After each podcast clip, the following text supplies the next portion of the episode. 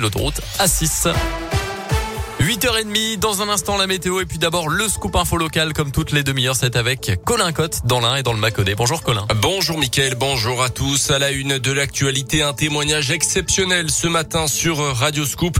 En Haute-Loire, deux frères Mathieu et Joseph Fer ont dénoncé il y a quelques jours les pratiques d'un autre âge de la part du responsable de leur communauté religieuse assimilée à une secte et la violence de leurs propos ont choqué la France entière. De 7 à 13 ans, les deux frères dans la famille fait également partie de cette communauté ont raconté avoir été victimes d'actes de torture. Joseph évoque même un viol lorsqu'il avait 11 ans. Depuis, il n'a pas oublié cette enfance passée dans cette colonie de 80 membres. Désormais âgé d'une trentaine d'années, il dit avoir pris conscience petit à petit de l'horreur qu'il a vécue. Pendant des années, j'ai fait en sorte de masquer ça, de mettre tout ça de côté, de me de, de, de, me noyer dans diverses activités, qu'elles soient professionnelles ou non, euh, en faire en sorte en fait de ne absolument pas penser.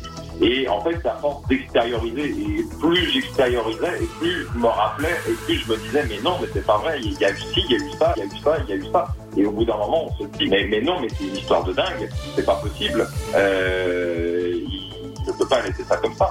À 31 ans, il a désormais besoin d'être reconnu comme victime auprès de la justice. Une plainte a d'ailleurs été déposée contre le responsable de cette communauté religieuse de Haute-Loire. Retrouvez le témoignage de Joseph Fer sur notre site internet radioscoop.com. Dans le reste de l'actu chez nous, un cycliste d'une soixantaine d'années victime d'un malaise cardiaque hier après-midi à Bagel-Châtel près de Mâcon. C'était aux alentours de 16h30 à l'arrivée des secours. L'homme d'une soixantaine d'années était inconscient et ne respirait plus. Il n'a pas pu être réanimé. Des pompiers, des gendarmes, des policiers, des bruits de sirène cet après-midi à Oyonnax. Pas de panique. Il s'agit d'un exercice de tuerie de masse organisé par la préfecture. Ça se déroulera au stade Maton. Le scénario n'a pas été dévoilé. Ce genre d'exercice est organisé tous les ans dans un lieu différent dans l'un en octobre octobre. En 2017, c'était à Equinox. En 2018, au collège à Montrevel-en-Bresse et en 2019 au parc des oiseaux de Villars-les-Dombes. L'objectif, c'est de tester le dispositif d'alerte et la coordination des forces de l'ordre et des secours en cas d'attentat. En bref, également la tristesse des équipes du Tour au parc de Romanage Torins en Saône-et-Loire. Le bébé tigre blanc né le 8 août dernier est malheureusement décédé accidentellement ce week-end annoncé le parc hier après-midi. Une fausse route en mangeant un bout de viande serait à l'origine de son décès. Le petit tigre blanc était pourtant en parfait état de santé.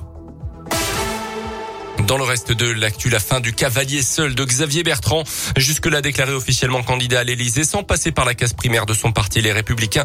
Le président de la région Hauts-de-France a finalement annoncé hier soir son intention de participer au congrès LR qui désignera début décembre le candidat de la droite et du centre à la prochaine présidentielle.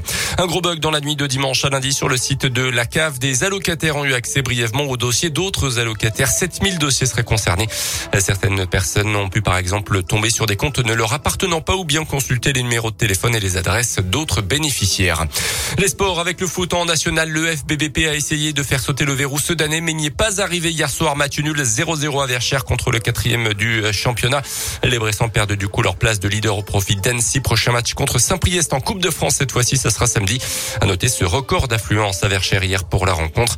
2647 spectateurs. Et puis les championnats de France de cyclisme en e-sport organisés le week-end prochain dans l'un à Saint-André sur Vieuxjon.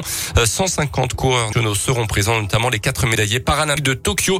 Les courses en ligne débuteront samedi matin. Le contre-la-montre se tiendra dimanche. Merci beaucoup, Colin. Prochain scoop info dans 30 minutes.